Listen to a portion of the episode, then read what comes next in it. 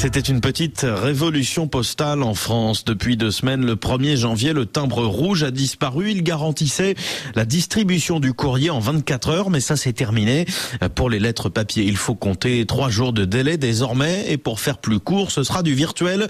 Une lettre rédigée et payée en ligne, imprimée et glissée dans une enveloppe par la poste directement dans la ville du destinataire.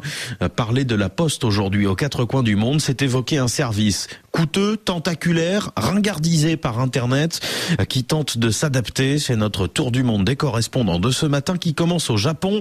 Là-bas, la forte baisse des envois et la difficulté à recruter ont contraint la Poste à réduire son activité, Frédéric Charles. Depuis octobre 2021, Japan Post renonce à distribuer le courrier le samedi. Mais la Poste japonaise est dans l'obligation de le délivrer en quatre jours, euh, contre trois auparavant. Cette activité est soumise à une obligation de service universel, y compris dans les îles les plus éloignées, et le ministère responsable de cette activité estime que l'arrêt de la distribution du courrier le samedi ne nuit pas aux intérêts des utilisateurs. Il y a pénurie de facteurs, en recruter coûte de plus en plus cher, et la chute des envois s'accélère. Seule exception, la distribution des cartes de vœux du Nouvel An. Elle est maintenue. Le Nouvel An est un jour férié au Japon. Les cartes portent le motif de l'animal du calendrier chinois. Nous sommes dans l'année du lapin. Et elles doivent être distribuées le 1er janvier, coûte que coûte. Frédéric Charles, à Tokyo, le défi des fêtes de fin d'année qui s'est aussi posé à la poste portugaise.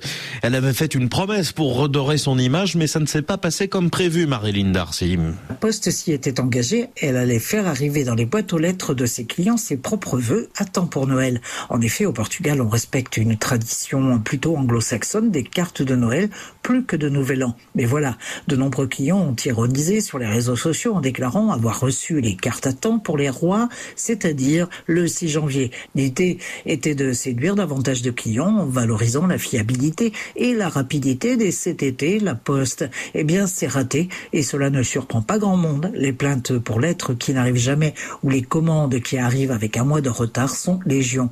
Très embarrassant lorsqu'il s'agit d'un missive administrative et cela malgré le tarif supérieur appelé courrier bleu censé accélérer la distribution. Marilyn Darcy, un service pas non plus à la pointe en Turquie. La Poste est devenue une vieille institution, plus très visible aujourd'hui, Céline Pierre Maniani. En Turquie aussi, c'est sous le nom de PTT que l'on désigne l'institution chargée de recueillir puis redistribuer le courrier.